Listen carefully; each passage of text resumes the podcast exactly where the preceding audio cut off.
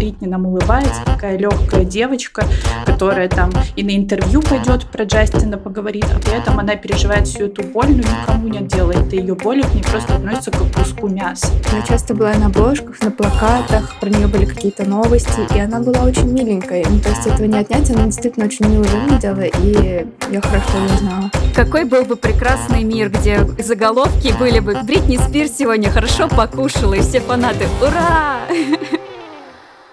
Всем привет! Это подкаст «Женщины и все», который делает команда издания «Горящая изба». Мы рассказываем про все, что может быть интересно женщинам, и делаем подкаст на самые разные темы, от сумерек до репродуктивного давления. Я Лера Чебедько, редакторка подкастов «Горящей избы», а вместе со мной главный редактор Таня Никитина. Привет. И выпускающий редактор Вика Нестратова. Всем привет. Последние несколько лет все активно обсуждают Бритни, а последние несколько месяцев, ну, последний месяц, ладно, выход ее книги, ее мемуаров, который называется «Женщина во мне». И мы уже немного затрагивали тему Бритни, когда говорили про культуру фанатства, но подумали, что, ну, Бритни такая знаковая фигура для мирового шоу-бизнеса. Я не знаю, на мой взгляд, она правда великая женщина, особенно после того, как я ознакомилась с ее книгой, что она заслуживает отдельно отдельного выпуска, и,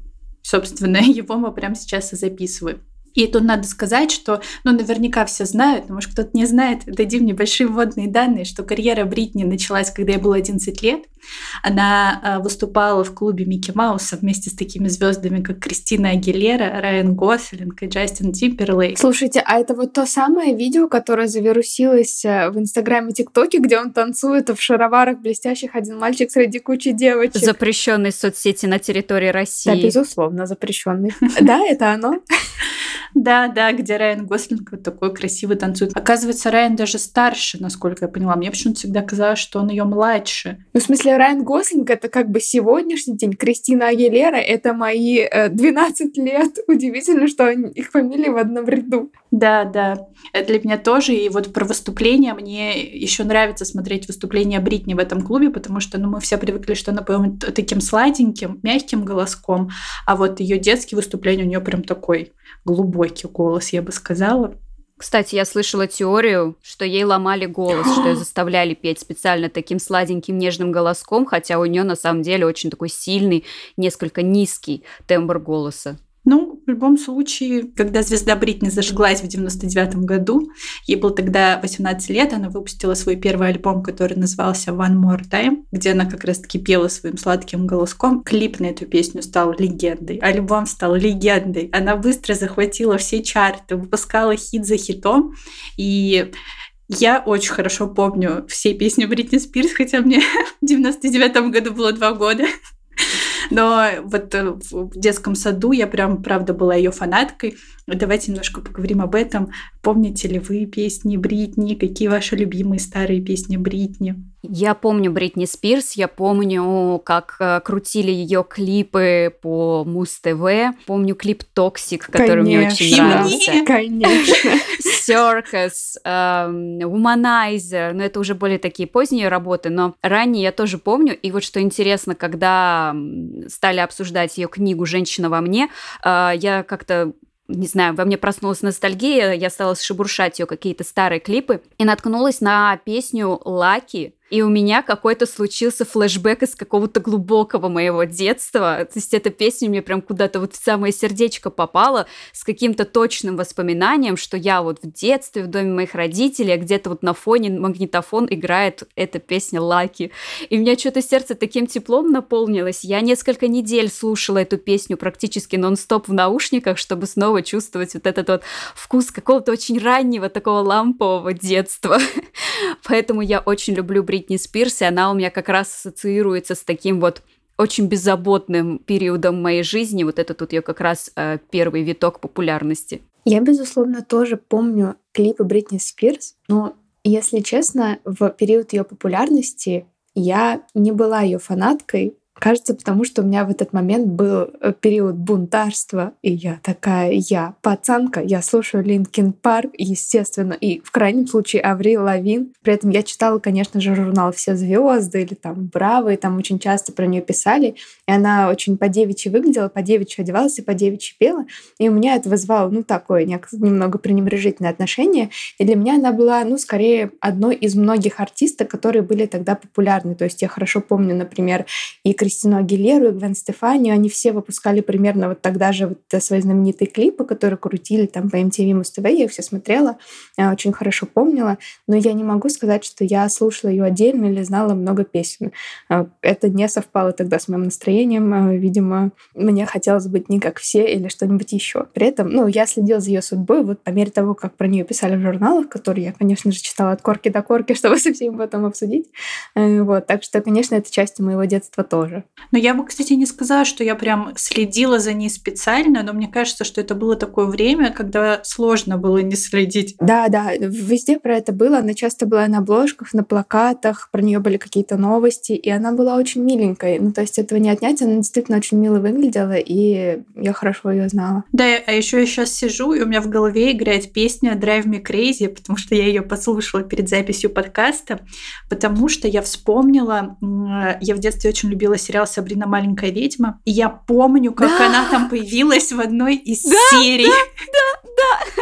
И вот э, в клипе на песню Drive Me Crazy как раз снимается актриса Мелисса Джон Харт, и я всегда была уверена, что это потому, что у них был, ну, типа, знаете, такой обмен, инфопартнерство. Я в Сабрине, а, а то у меня в клипе оказалось, что это вообще был саундтрек к фильму, э, такому олдскульному тинейджерскому, где Мелисса Джоин Харт играла главную роль, и он э, назывался Drive Me Crazy. Кстати, посмотрите, он такой прикольный в стиле, там это все она, э, мальчик в девочке, вот из тех времен. Да, это было первое камео звезды. Я вообще не представляла, что это может быть. Я смотрю себе Сабрину маленькую ведьму, ничто не предвещает беды. И тут в кадре появляется Бритни Спирс. У меня просто все слетает с катушек. Я в восторге. Что? Сабрина и Бритни Спирс в одном кадре. Это же восхитительно. Мне даже кажется, что вот э, заставка к одному из сезонов Сабрины, где Сабрина уже в колледже учится, и она там ходит по городу, и появляются разные ее протекции в разных костюмах, и мне кажется, там ее образы были вдохновлены образами Бритни Спирс. Обратите внимание, найдите после выпуска и посмотрите.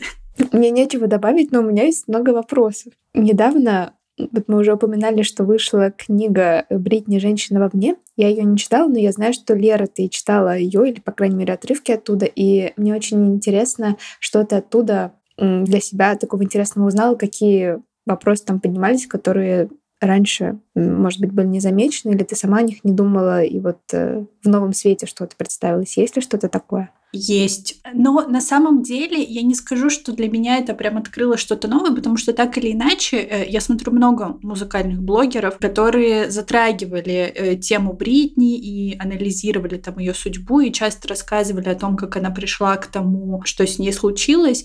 Меня очень впечатлила, наверное, ну, естественно, история с Джастином Тимберлейком, потому что э, там вот всплыла эта история про то, что он настоял на том, чтобы она сделала аборт, когда э, Бритни забеременела, им, кажется, было 19 лет, и тогда для обоих это был, ну, риски для их карьеры. Но сама Бритни говорит, что если бы вот Джастин настоял, то, возможно, она бы оставила этого ребенка. Но дело даже не в том, что он ее, ну, как бы заставил условно сделать аборт, а в том, как она это описывает, потому что им пришлось его сделать тайно, потому что за ними очень сильно следили, и они нелегально там, а, она выпила какую-то таблетку, которую ей менеджерка принесла, и ну, ей было очень плохо. Логично, что ну, нужно было ехать в больницу.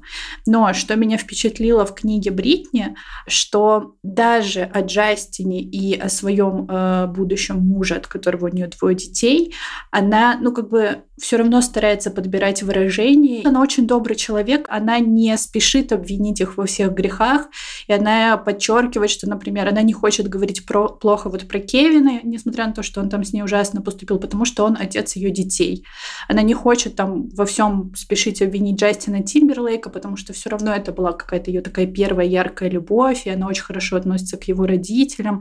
И в этом плане, наверное, вот меня больше всего Бритни впечатлило, что она такой человек все равно какой-то очень мягкий и возможно, еще поэтому она оказалась в той ситуации, в которой оказалась, потому что как будто бы все люди, которые ее окружали, они ею просто пользовались, ею, ее добротой. Я тоже читала отрывки из книги «Женщина во мне», и э, я прониклась гораздо еще большим, что ли, сочувствием Гритни Спирс, то есть я отдавала себе отчет, что у нее непростая судьба сама по себе, но когда я читала эти отрывки, мне было так обидно за нее, так жаль ее, вот прям по-человечески жаль девушку, которая столкнулась со всем этим.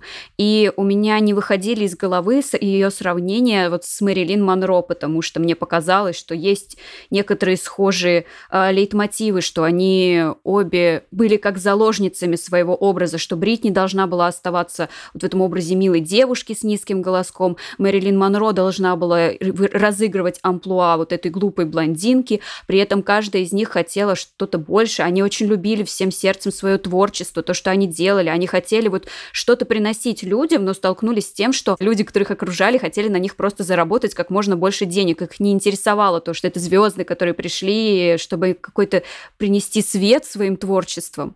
И э, я думала только о том, что я даже не знаю, как тут правильно выразиться. В общем, я очень рада, что Бритни Спирс не дошла до крайней точки в какой-то своей вот этой жизни, когда ей уже могло бы казаться, что нет никакого пути впереди и нет вообще никакого смысла. Я очень рада, что общество одумалось раньше, чем это случилось. Слушая вас, я думаю о том, что, получается, был огромный контраст между жизнью самой Бритни, том, как она ощущала себя, что у нее происходило, и тем, какой ее видели фанаты, которые ее полюбили. То есть, что с одной стороны у нее был такой образ э, невинной девушки, милой, практически школьницы, с миленькой одеждой, с э, светлыми волосами, всегда улыбающейся, что вокруг нее строился образ, что она ни разу не занималась сексом, но при этом одновременно подчеркивалась ее сексуальность. И то есть, с одной стороны, она не могла как бы открыто говорить о своих проблемах и вынуждена была их скрывать, потому что это были взрослые проблемы, которые не сочетались с этим образом. А с другой стороны, ее сексуализировали и одновременно показывали как маленькую девочку. И с годами это только усиливалось, то есть образ становился все более раскрепощенным, сексуализированным. Что вы думаете о таких способах продвижения музыкального контента? Они меня жестко возмущают. На самом деле меня просто вся история Бритни, вот каждый шаг, все, что я про нее читаю, читаю, смотрю в последние дни и недели, я возмущаюсь каждый раз, но какая-то часть меня, наверное, понимает, почему тогда это было популярно, почему выбрали такую стратегию и почему тогда это продавалось, потому что я еще думаю о том, что Бритни же часто сравнивали с Кристиной Агилерой, как раз-таки потому что, ну, они там вместе были вот в Микки Маусе и там вроде бы как вообще были лучшими подругами одно время, пока как будто бы их специально не начали сравнивать друг с другом. И я тоже всегда искренне, ну, не то чтобы негодовала, но мне был такой вопрос внутри меня, вот как будто бы у Агилеры более сильный голос, потому что ее не заставляли его ломать, чем у Бритни. И казалось, что у Кристины там вокальные данные лучше, а выстрелила и стала популярной э, в итоге Бритни. И, возможно, если бы вот э, продюсеры не смекнули, что нужно ее продвигать так, то всего этого не было. Но с другой стороны, в той же книге Бритни писала, что ей принадлежала идея клипа One More Time, что вот она будет школьницей, что сделать такой вот school эстетику. Окей, но продюсер же взрослый, должны думать. Да, но мне кажется, они не думали ни о чем, кроме денег. Я думаю, что и Бритни, когда создавала клип One More Time, не думала о том, чтобы, о, как бы мне быть гораздо, не знаю, там, сексуальной школьницей, чем я есть на самом деле. Может быть, у нее просто была такая задумка, которую потом раскрутили в то, что раскрутили. Ну, это правда, нужно же сделать скидку еще на... Ну, мы много раз об этом говорили, что какие-то вещи, которые кажутся нам очевидными спустя время, что это там неправильно или что, не знаю, объективация — это плохо. Ну, а многие из нас не знали этого, и когда мы были в том возрасте, и это нормально, общество не говорило об этом. И этого могло не казаться проблемой тогда. Да, нулевые — это, конечно, очень интересное время с точки зрения этики. Но меня, например, э, меня больше всего злило, вот когда я тут даже не злило, это мне просто мерзко, именно то, что сексуализировали девственницу. То есть поинт Бритни был в том, что она девственница. Ведь для мужчин девственница ценнее, ее еще никто не познал, и вот я прям представляю эту мерзкую сцену, когда вот невинная девушка, вокруг нее вот такие вот волки какие-то, которые думают, кто же первый от нее откусит кусочек. Это просто-напросто мерзко мне представлять, потому что вот та же Лера очень здорово вспомнила Кристину Агилеру, возможно, я ошибаюсь, но, сколько я помню, у нее изначально был такой нарочито сексуализированный образ, но там не было намека на девственность, она носила очень короткие юбки, какие-то микротопы, у нее была всегда куча косметики. Мне всегда казалось, что Кристина Агилера сильно старше, чем Бритни Спирс. Может, это не Да, так, но да, да. у нее был образ, как будто она женщина. Да, у нее действительно был образ, как будто вот она старше, но то есть здесь кажется, что да, это тоже сексуализация, но это некоторая сексуализация какой-то взрослой, уверенной себе девушки. А вот с Бритни получилась именно сексуализация девственности. А, как это мерзко. Представляете, между ними разница всего год. Бритни младше на год. Вот, мне кажется, это, знаете, еще показательно можно посмотреть в выступлении с Мадонной, вот это легендарное выступление, где Бритни и Мадонна поцеловались. Я его просто пересмотрела тоже вот перед записью. И это кошмар, потому что там, ну, в смысле, возможно, идея сама прикольная, но Бритни там выходит, в отличие от Мадонны и Агилеры, которые выглядят, ну, более-менее, скажем так, а на Бритни какая-то полосочка в клетку, едва прикрывающая попу при каждом... э, юбка это, при каждом движении. Мне неловко было смотреть. И рубашка, завязанная под грудью, и это выглядит, ну, просто как это из порнофильма, вот сцена реально. И мне прям реально было неприятно смотреть в том плане, что мне было жалко Бритни, что она даже двигаться как будто не может нормально раскована, потому что ей нужно следить, чтобы там юбка лишний раз не задралась. Ну и, собственно, как образ э, Бритни Спирс обсуждали в сетях, я до сих пор помню, как все смаковали этот снимок поцелуя Мадонны с Бритни Спирс, просто везде был. Также, конечно же, обсуждали ее личную жизнь, что вот она как бы сначала была девственницей, но потом она начала встречаться с Джастином Тимберлейком, и расставание у них тоже было достаточно громким, как и их отношения. А, Джастин тогда выпустил клип на песню Cry Me a River, которая была посвящена их расставанию, и там снял девушку, которая была внешне очень похожа на Бритни. Ну и там он очень завуалированно, нелестно отзывается о том, что Бритни сделала в кавычках в их отношениях. Он дал несколько интервью и там тоже как бы намекал, что Бритни ему изменила.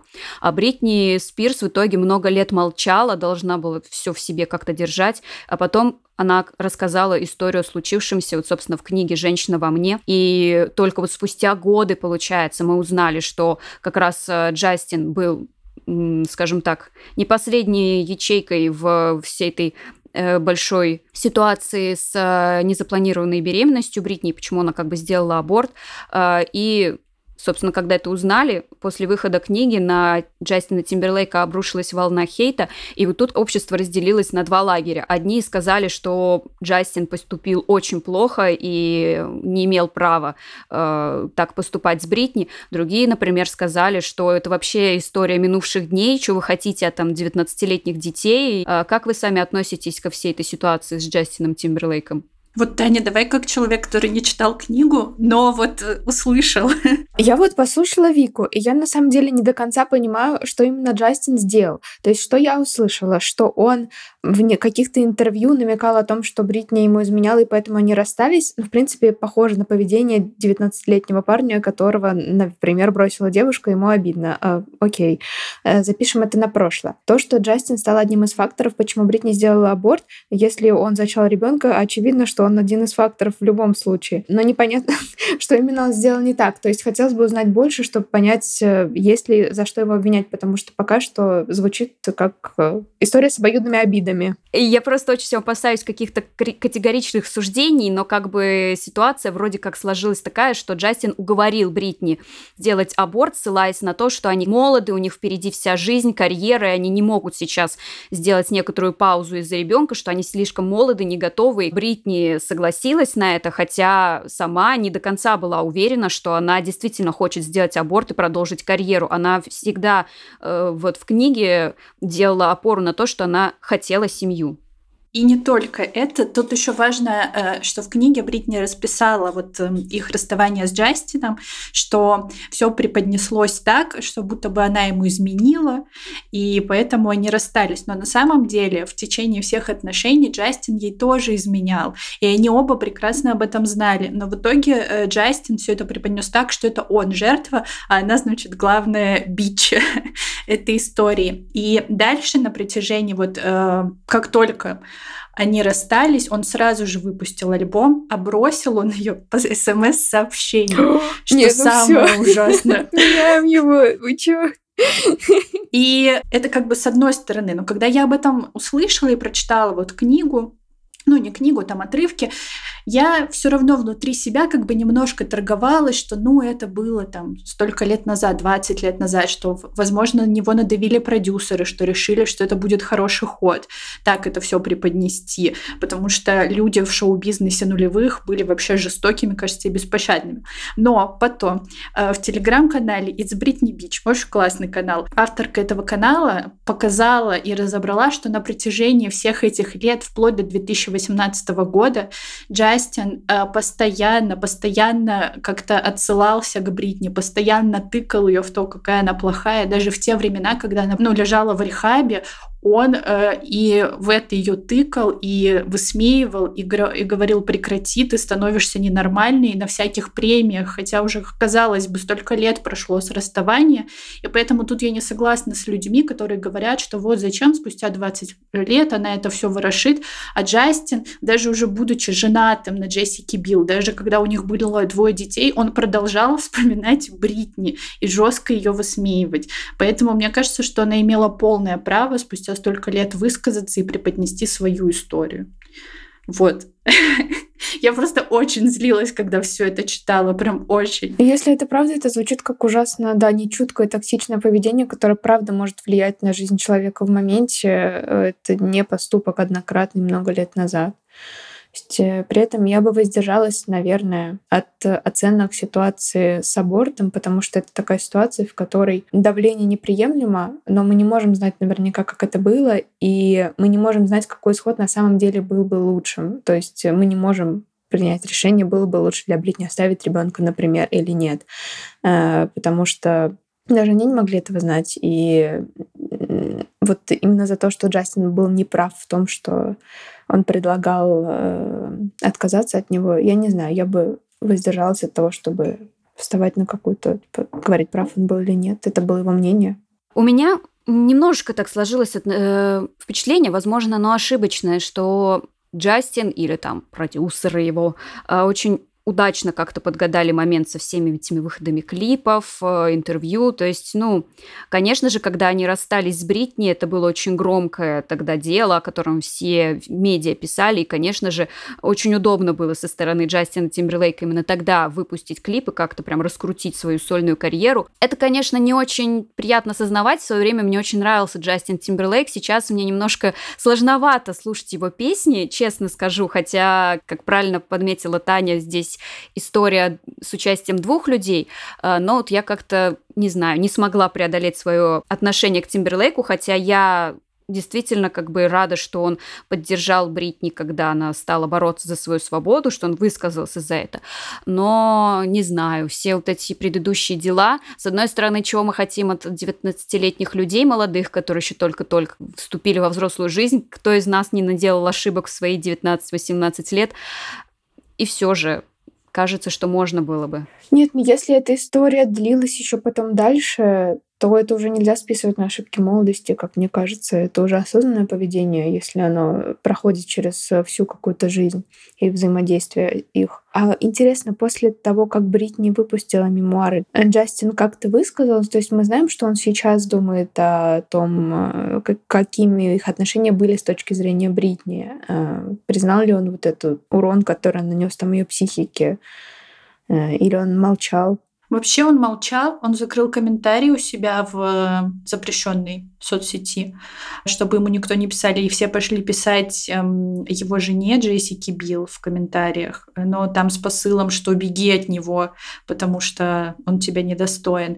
И вот недавно у нас на избе вышла новость о том, что вроде бы как э, есть слухи, что он хочет подать в суд потому что, ну, через инсайдеров, что это нанесло ущерб, урон его карьере. А так он залег на дно и притих. Нет, ну травля это никогда не круто в интернете. Это, к сожалению, начинается общественное линчевание, и это тоже нехорошо. Есть всегда презумпция невиновности. Ну, кстати, вот ты сейчас говоришь, и непонятно, ты говоришь про Джастина Тимберлейка, которого линчуют сейчас, или про Бритни, с которой это произошло тогда, когда э, на нее напали после расставания с Джастином Тимберлейком. Я говорю про все ситуации. Конечно, нехорошо, что на Бритни напали, но должны ли мы уподобляться неэтичному обществу нулевых и теперь еще больше травли порождать? В общем, это какой-то запускает бесконечный круг ненависти. В то же время это подчеркивает, как изменилось изменилось общество, потому что у нас совсем же недавно была история с Софи Тернер, э, которая, ну, это была достаточно близкая история, которую мы тоже обсуждали, что было плохое расставание, э, и мужчина пытался очернить женщину, что, мол, она во всем виновата, а интернет такой, мы больше не согласны, как бы поддерживать травлю женщин, которые во всем виноваты, сори, чувак, э, вот, и что Интересно, какой другой могла бы быть эта история, если бы Бритни Тимберлейку было по 19 сейчас, и как по-другому это могло бы обсуждаться, и как по-другому могли бы делиться стороны, и как бы по-другому это могло повлиять на них обоих. Ну да, вот в этой истории мне не нравится, что люди пошли э, писать комментарии Джессики Билл, даже с условием нынешней жене Тимберлейка, даже при том, что там ее не оскорбляют, а оскорбляют его и кричат «бросай его», но все равно это ужасно. Она вообще третий человек в этой истории, который факапы Джастина не должны на ней отражаться. Но при этом мне приятно видеть, что э, наконец-то люди встают на сторону женщины, что это не как в нулевые. И, кстати, Бритни об этом тоже пишет в своей книге, Э, что, например, там и Джастин, и вот ее будущий муж, от которого она родила Кевин, а, они вели оба разгульный образ жизни, и папарацци их снимали, и было много историй, когда их ловили на измене, но общество к этому относилось, типа, ну, эти мужчины, что поделать. А когда Бритни ловили, там, например, как она возвращается из клуба, там, с Линдси Лохан и Парис Хилтон, то все начинали писать, что вот она плохая мать, что она плохая женщина, что так женщины себя не ведут, и вот ее начинали линчевать. Причем не просто там где-то на площадках в интернете, а на уровне там страны, во всяких телепередачах. Просто интернета не было. Ну, он был не так хорошо развит. Да. Да, ну вот как я уже сказала, что все расставание с Джастином, э, плюс вот это пристальное внимание к Бритни очень сильно на нее давило, и она хотела от этого сбежать, и в книге она об этом говорит, что ей нужна была всего лишь поддержка, что они так долго были вместе, что она была так в него влюблена, и ей, естественно, это все давалось нелегко, она хотела пережить, а ее менеджеры и родители настояли на том, чтобы она дала интервью журналистке Диане Сойер, и я вот тоже, если кто-то не смотрел, просто посмотреть интервью, как не надо брать и делать интервью, потому что это просто, там, сколько оно идет, час-полтора эмоционального насилия над человеком, где буквально давят на все болевые точки, и там Бритни просто сидит, и у нее слезы на глазах, на это реально больно смотреть, и поэтому мне удивительно, что с таким давлением, ну, у нее произошли какие-то эмоциональные сдвиги, там, перегибы. И в тот момент, об этом она, кстати, тоже пишет в своей книге, что вот ее поддержала Мадонна, и потом ей очень большую поддержку оказала Пэрис Хилтон, как ни странно. И она нашла вот в этом какую-то опору, и э, они там вместе проводили время, иногда развлекались, э, ну и папарацци, там таблоиды ее за это тоже гнобили. И, кстати, на Бритни больше всего давили папарацци. Если вы посмотрите ее клипы, то она часто эту тему показывает, как ее там поджидают везде и всюду. И мне кажется, под таким давлением нереально жить И я хотела поговорить с вами вот об этой как бы другой стороне популярности, что с экрана это все выглядит красиво и ярко, и Бритни нам улыбается, такая легкая девочка, которая там и на интервью пойдет про Джастина поговорит, а потом выступит вместе с Агилерой и Мадонной и выпустит новые клипы, а при этом она переживает всю эту боль, но никому не делает, да ее боли к ней просто относятся как к куску мяса. Кстати, в ее песне Лаки как раз прям четкие слова. Она поет о том, что обращаясь к лирической героине, что она такая счастливая, как раз удачливая, Лаки, она звезда, но почему же тогда она по ночам плачет в одиночестве?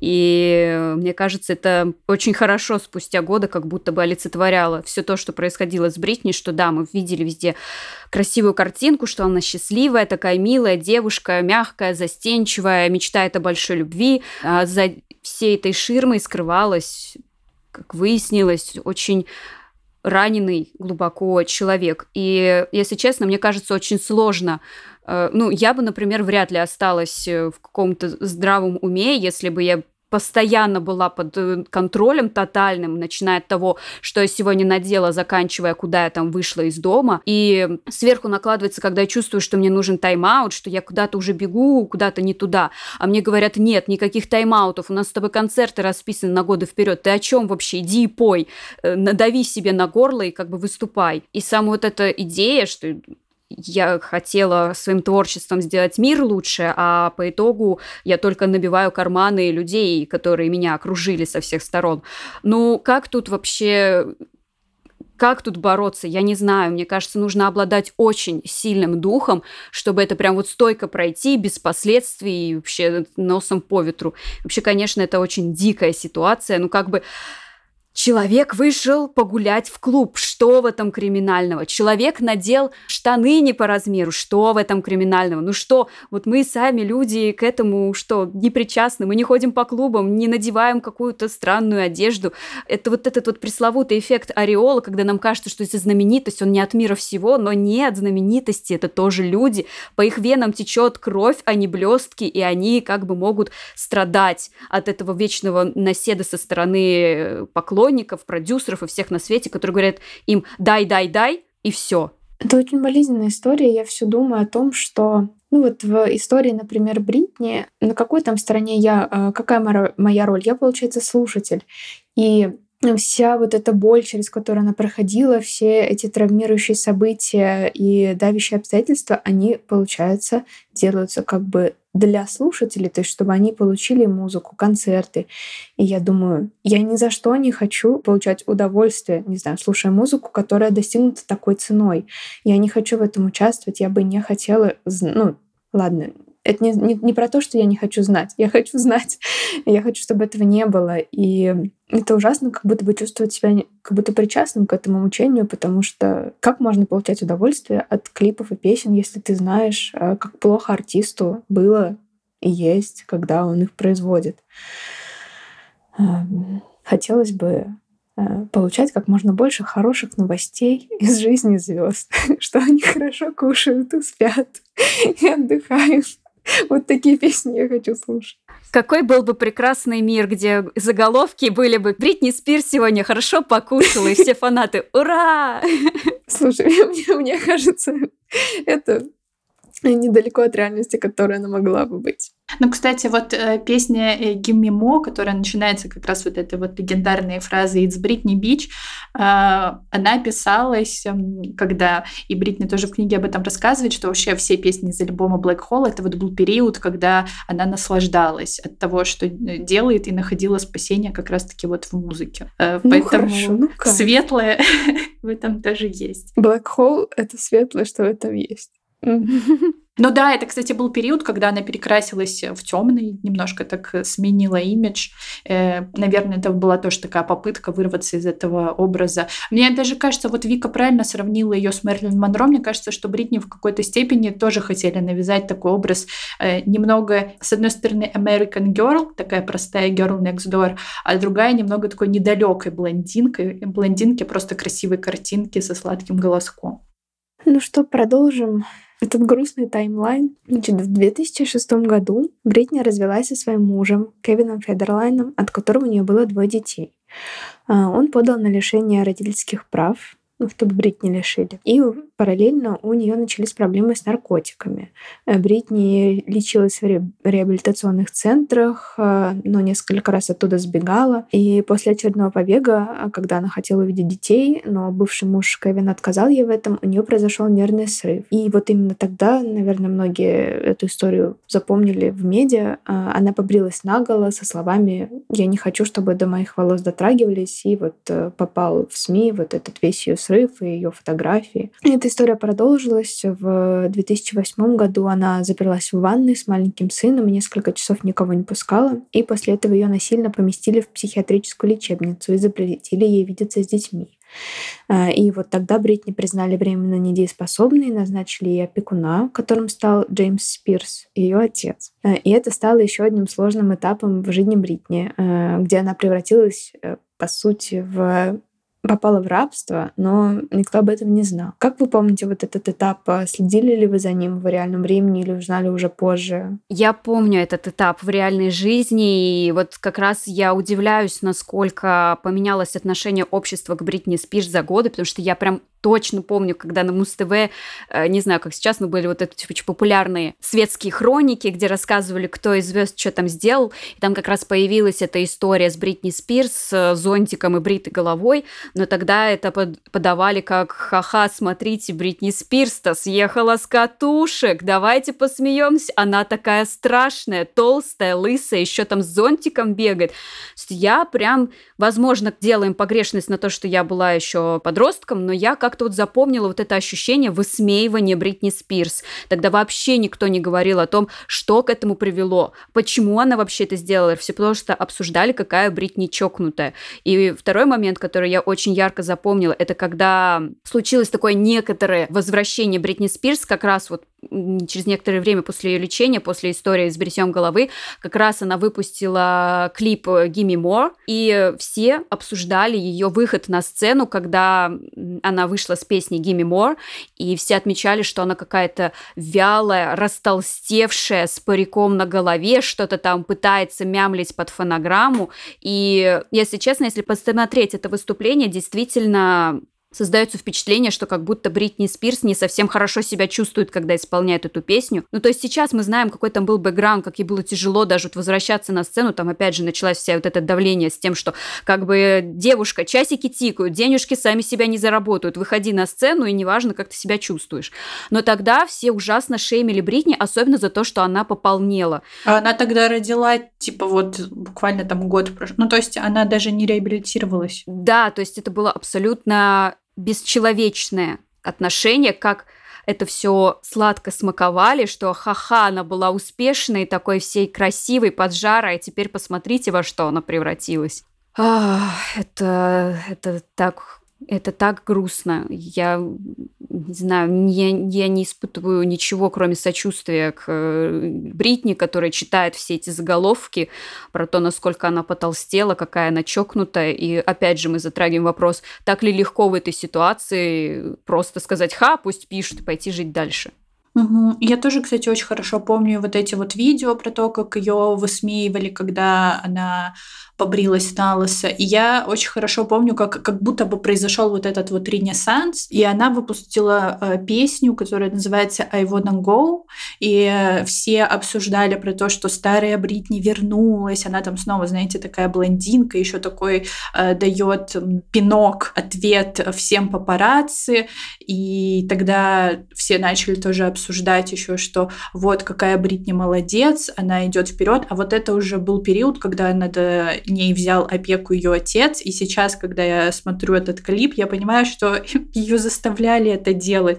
Ну, то есть это не э, возрождение и возвращение. Это просто ты делаешь то, что от тебя э, требуют из-под палки. И да, создают образ такой, что ты на все наплевала и двигаешься вперед, а ты не наплевала и не двигаешься вперед. Таня, а ты помнишь эту историю? На самом деле, да, я помню оба случая, которые вот ты, Вика, описала, и то, как э, все обсуждали ее растолстевшую фигуру на сцене после возвращения. И я очень хорошо помню кадры с ее бритой головой, как мне было неприятно на них смотреть. У меня было такое ощущение, знаете, ну как будто ты на голову человека смотришь против его воли, что ли. Ну то есть как будто ты заглядываешь туда, куда, э, очевидно, никто не хотел никого пускать, и эти образы запечатлеваются, потому что в них настолько какой-то какой-то боли и кризиса, и они точно не должны быть э, в вот журналах «Все звезды» или где там это уже было, я не помню. Помню вот это странное ощущение, как будто какую-то глянцевую милую картинку взяли и вот перечеркали какой-то прям кровавый, не знаю, э, кровавым крестом. Э, и навсегда какие-то связанные образы все равно остались. Ты не можешь просто вспомнить Бритни с Токсика, ты вспомнишь также Бритни вот с этих фоток и видео очень печальных.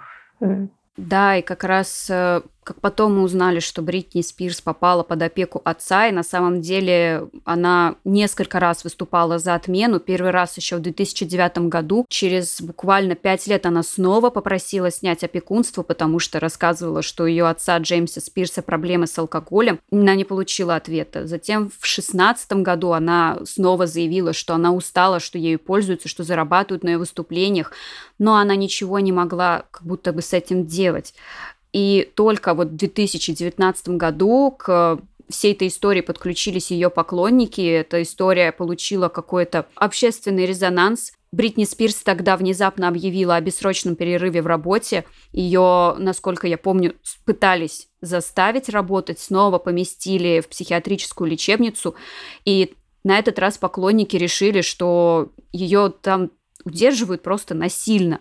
И так, собственно, они запустили общественное движение для, э, за свободу Бритни Спирс, которое назвали Free Бритни. Мы уже немножко рассказывали об этой всей ситуации в нашем выпуске про фанатство, но это было, собственно, до выхода книги, где Бритни рассказала, как на самом деле протекала ее жизнь все эти годы. Поэтому я немножко предлагаю вернуться со свежим взглядом э, на ситуацию, что даже вот сейчас многие смеются над Бритни, ее странным поведением в соцсетях – а есть еще и те, которые критикуют ее как бы за выход книги, мол, зачем вот вытаскивать ссоры из избы, что тебе раньше не жилось, и получила вот ты свою свободу, вот и наслаждайся, что вот теперь как бы все это вытаскивать. Я думаю, что она получила свободу, и, и наконец-то она может э, высказаться и вести себя и делать все то, как она сама хочет. И мне кажется, вот теперь, после всего этого, я смотрю на вот эти ее посты в соцсетях немного другими глазами, и я воспринимаю это уже просто, ну, как протест с ее стороны, что ли, чтобы показать, что она вот такая, какая она есть, и ей хочется делать вот это, и она это будет делать. Потому что раньше все, что она делала, это э, была ломовой лошадью для своей семьи в первую очередь. Я боюсь, что Бритни Спирс, к сожалению, не светит э, быть в некотором спокойствии от фанатского внимания потому что она стала культом, она уже символ нулевых, э, это уже не отменить. Даже если она скажет, что я завершаю карьеру, наверняка люди продолжат следить за ней, потому что она в свое время стала феноменом. Как правило, за феноменами стараются следить до их последнего вздоха. И я думала насчет образа Бритни Спирс э, в соцсетях. Я не могу отделаться от мысли, что это некоторые вот причуды, но меня удивляет, опять же, тут включается как будто, как мне кажется, гендерное представление о женщинах. То есть у нас почему-то не почему-то, это мы все знаем почему. В обществе принято считать, что женщина, она должна быть такое нежное, милое создание, чуть-чуть загадочное, но не слишком, утонченное, раскрепощенное, но она не может быть с причудами. То есть, если бы, например, мужчина выкладывал некоторый подобный контент, скорее всего, э, это были бы комментарии в стиле, ну, он свободный художник. То есть, сколько, например, у нас, например, Сальвадор Дали, он был мужчина, ну, очень сильными причудами, но ему никто не шеймил, что там, фу, Сальвадор Дали гуляет с Мухоловым, это что вообще за кринж? Нет, все в основном говорили, а, ну что вы от него хотите, он же художник, он творческая натура. Но когда Бритни выходит и танцует так, как ей там нравится, в том, что ей нравится, начинается фраза в стиле, боже, эта чокнутая опять вышла в соцсети, отберите у нее кто-нибудь телефон. Ну как-то, не знаю, неравноценно, она же никому не вредит, своими вот этими всеми видео. Она просто выкладывает, делится с фанатами.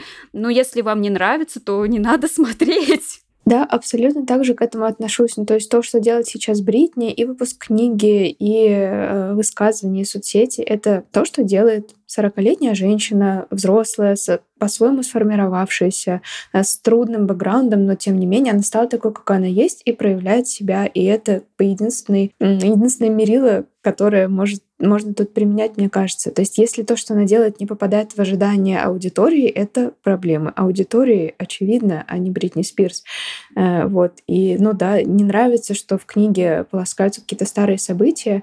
Ну, не читайте ее для Бритни это способ, э, видимо, отрефлексировать свою жизнь, э, и это ее право.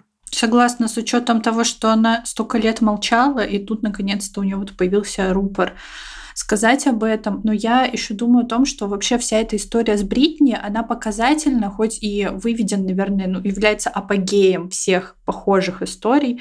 И я сейчас э, говорю, например, про Линдси Лохан, которую мы уже сегодня упоминали, там, не знаю, э, Аманда Байнс тоже была такая актриса, которая в нулевые была очень популярна. Девчонки, которые работали на Дисней, там, вот, нулевых, Майли Сайрус, Дэми Ловато, Селена Гомес, они все сталкивались э, так или иначе и проходили проходили, наверное, похожий путь, который их сломал. И вот э, что все эти девочки прославились в довольно юном возрасте. И мне просто интересно поговорить о том, что вот как вы думаете, почему так происходит, и почему как будто бы это происходит только с девочками, ну или девочки самые яркие примеры. Ну, конечно, можно вспомнить Макалея Калкина, но мне кажется, что это скорее такое исключение, потому что все равно больше истории мы знаем вот именно про актрис и певиц. Мне, если честно, сложно согласиться, что это касается только актрис и певиц. Мужчины из того, что я могу так вот на скидку вспомнить, тоже сталкивались с подобным в юном возрасте. Вот как ты правильно вспомнила Макалея Калкина. Также, например, Роберт Дауни-младший тоже не смог, скажем так, вытащить вот это бремя юной славы, и он тоже пошел по краю лезвия, тоже много кто его критиковал за его образ жизни, и можно найти примеры, я просто боюсь ошибиться. Но да, это, я считаю, большая проблема вообще в целом с юными знаменитостями, что как будто бы не знаю, как сейчас, но раньше как будто не особо пеклись люди, которые их окружали, э, об их ментальном здоровье. То есть э, можно же, как мне кажется, э, заниматься продвижением знаменитости, но при этом как-то вот не знаю, окружать заботой, говорить, чтобы человек хорошо кушал, а не сбросил еще минус 10 килограмм, чтобы он там хорошо отдыхал, что, например, там, не знаю, вот у нас время без соцсетей, ты не читай, не, не читай соцсети, просто отдохни, погуляй, подыши воздухом.